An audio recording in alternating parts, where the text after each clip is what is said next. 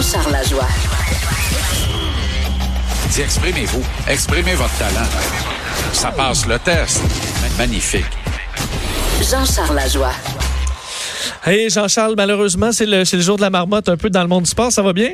Hey boy. Hein? Oui, euh, ça va, Des. Oui, ça va. Et euh, tu t'en sors On, malgré... on s'est, oui, on s'est manqué hier Oui. Parce que j'aurais, euh, j'aurais célébré avec toi euh, bien trop tôt la victoire du Canadien. Ah, tu, OK, t'aurais prévu une défaite hier.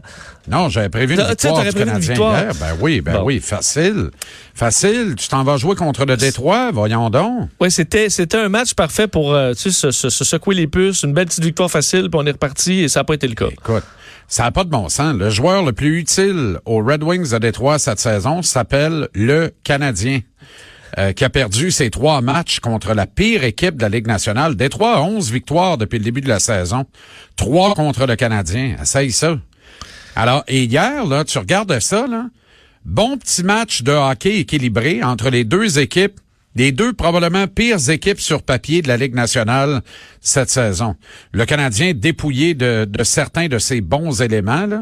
Et, euh, on, ne parle pas assez de la perte de Yoel Armia. On parle beaucoup de la perte, de- et avec raison, de Jonathan Drouin, qui depuis le 16 novembre ne joue plus à cause de cette vilaine blessure au poignet. Le fameux match à Washington, par ailleurs remporté par le Canadien, où euh, notre ami Ovechkin s'est fâché et euh, est entré à qui mieux mieux dans, dans Jonathan Drouin, qui se serait blessé en troisième période et qu'on n'a pas revu depuis, imagine.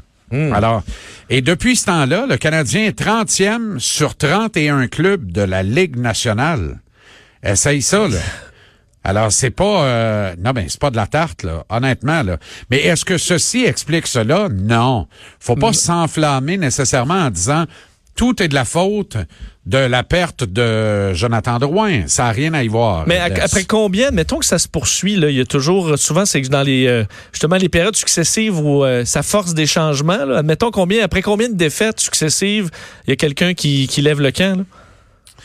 Euh, écoute, dans les circonstances actuelles, là, ça sert à rien. Moi, j'ai envie de te dire, il y a de plus en plus de monde qui achète ma théorie Lafrenière. Là.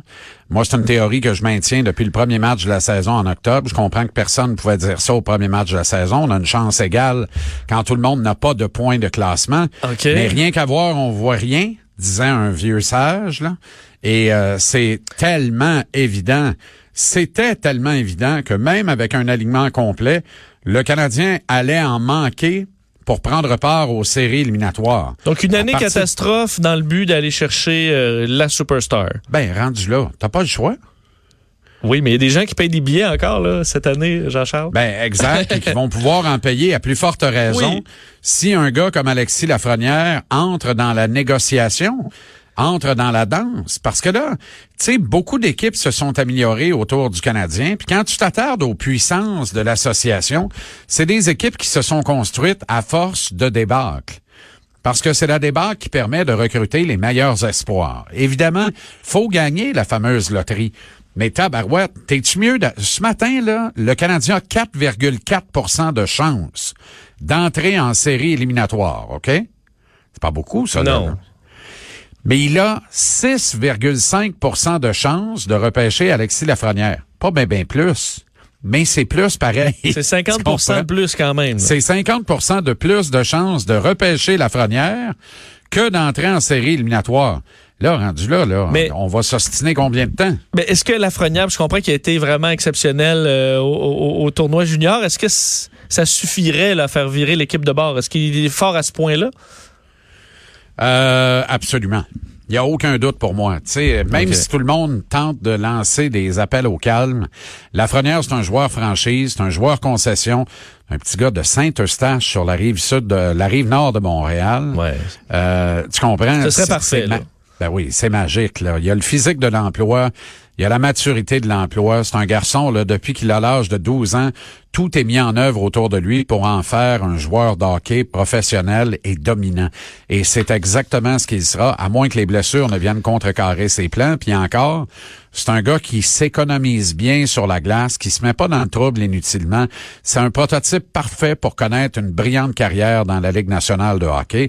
Je dis pas que c'est Sidney Crosby, on est peut-être plus proche de Vincent de Cavalier physiquement, puis dans sa façon mm. peut-être de marquer des buts ou de, de générer de l'offensive. Euh, mais il travaille sur 200 par 85. Ben oui, ben mm. oui. c'est un joueur franchise. Et surtout, à plus forte raison, ici à Montréal avec le Canadien. Alors, tu sais, ce gars-là débarque, il devient le centre du premier trio du Canadien instantanément. Alors là, ça change complètement la dynamique. Jean-Charles, on t'écoute ce soir 17h pour ton émission. Le prochain match euh, du Canadien, c'est quand? C'est demain jeudi, alors que les huileux d'Edmonton seront les visiteurs au Centre Bell. Le Canadien a battu les Oilers. Mais le Canadien, qui n'a que sept victoires depuis le début du mois de décembre, en a remporté trois sur quatre dans son voyage dans l'ouest du pays. Euh, alors, il reçoit les Oilers demain. Euh, va bien falloir que cette...